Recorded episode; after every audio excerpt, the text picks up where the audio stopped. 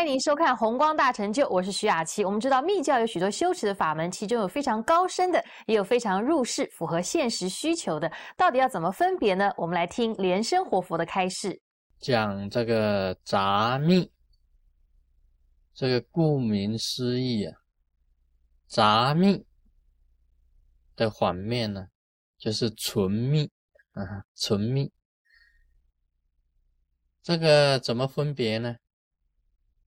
这个纯密啊，可以讲是清净修行的秘法，就叫做纯密啊，纯密宗。那么也有是杂密，杂密就是比较复杂的、比较入世方面的，就叫做杂密。我举一个例子来讲，这个密教里面有很多法是属于世间法，世间的啊，普遍用于世间的，跟修行没有关系的。比如这个有所谓求雨经啊，你这个因为很久没有下雨，那么所有的喇嘛一起念这个求雨经，那么解手印、观想，那么念求雨咒，这个雨就来了，哇，这个下雨，真的下雨，这个就是杂密啊，这个跟修行没有什么关系吧？你。你修行啊，清净没有什么关系，因为你这个目的呀是求下雨的，所念的经、念的咒、结的手印，雨来了啊，这个就是杂密，我们就称为这个是杂密。那么你说这个雪呀啊下的很大啊，哇下个不停啊，都快成灾难了。那密教里面也有止血经。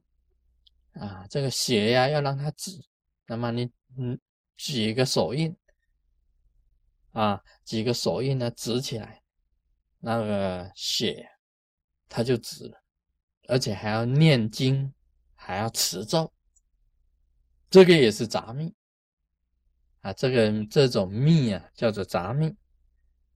你大家晓得这个密勒日巴啊，这个祖师啊，白教的祖师密勒日巴。白教有帝洛巴、好那洛巴、马尔巴，那个传到弥勒日巴，弥勒日巴又传给甘波巴啊。那弥勒日巴祖是很有名的，他还没有真正学这个纯密以前呢，他也学了杂命，所以那个他的师傅叫他大力，大力就是他有很大的这个力。那么这个大力是做什么呢？啊，他可以求这降冰雹啊，这个冰雹啊，读作包吧，啊，冰雹啊啊，说冰雹，那降雹这奇怪了，这个降雹干什么？这一定是不好的嘛，降雹会打人呐，会打到动物啊，会打死这些植物。那弥勒日巴以前还没有学纯密以前，他学过杂密。啊，他好像是说，这个那个那个村庄的人呐，不喜欢他，把他赶走。那弥勒日巴很生气，他就修了这个这个降宝术啊，降宝术。这个一一修的话，哇，那个天上都降冰雹，哇，很很多冰雹，把那些那个那个村庄的那些植物啊，那些那个种的那个稻米啊，那些稻啊麦啊，全部通通都打。他们就没有收成了，是有这种法，那么这种法就叫做杂密，杂密当中的一种。另外还有那个其中有比较差一点的、不好一点的法也有的，那个都属于杂密的范围。而密勒日巴也修过这种法啊，他的这个这个亲属啊，他的亲亲戚吞占了密勒日巴的家的财产。那弥勒日巴自己在岩洞里面呢，就修杂密，修这个修这个法，这个是属于降伏法的一种。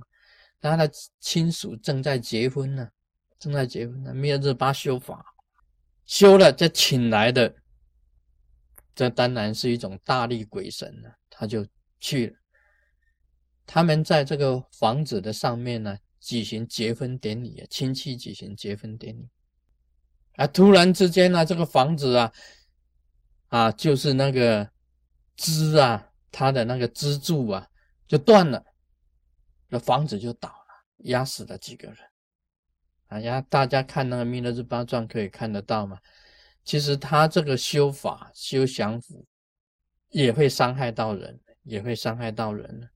所以那个弥勒日巴，他以前呢，他还没有修清净之法以前，他造了不少的黑夜，造了不少的黑夜。以后呢，修清净的秘法，就变成白夜啊，白夜来弥补过去的这些黑夜了。这杂密的修行啊，我们想起来啊，密教行者，我们修法当中啊，是是不是要修杂密呢？在你入世方面呢，我们也可以帮助人啊，像那个这个求下雨了，你会的话，你可以帮助人了，止掉这个下大雪呀。可以帮助人了啊！人家下那个冰雹啊，你就可以止冰雹啊，把它止住啊！啊，我们这个正派的正派的密教，虽然修杂密，但是我们是助人的，应该也是可以的。这个是属于这个啊杂密的方法范围的，杂密也可以求轰的哦。你知道求轰的法吗？我们中国有八卦，天地雷轰则水火山。你在轰的方位，你知道哪一个地方是轰的方位？你吸一口气，吹向那呢，吹出去，它就会起一阵大风。不过你一定要结印啊，结那个那个请轰神的印，请轰神的印，结手印，请来轰神。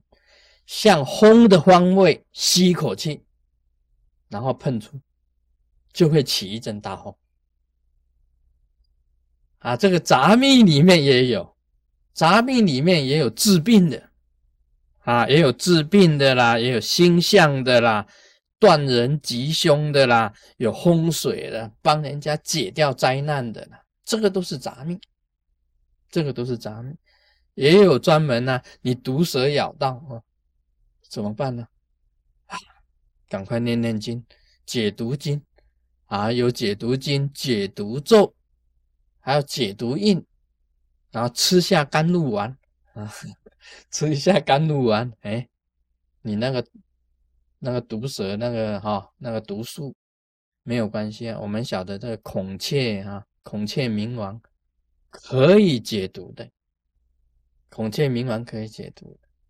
那个也有解毒经，也有解毒咒，也有专门治病的，这个都是杂密的范围。我觉得啊，这个入世法杂密比较多。那么我们学这个入世法，主要是帮助众生。我认为入世啊，跟出世啊，出世就是清净的修行，入世啊，有很多部分是属于杂密的。那么入世跟出世之间呢，虽然有所分别，我认为应该要平等平等，平等平等，要救度众生，要用入世法。等他们入世成熟了以后啊，他们再来修出住出世啊，这个清净的这个反省啊，出世这个清净的反省，所以先要有升起次第。啊，到最后才有圆满次第，到最后才有圆满之地。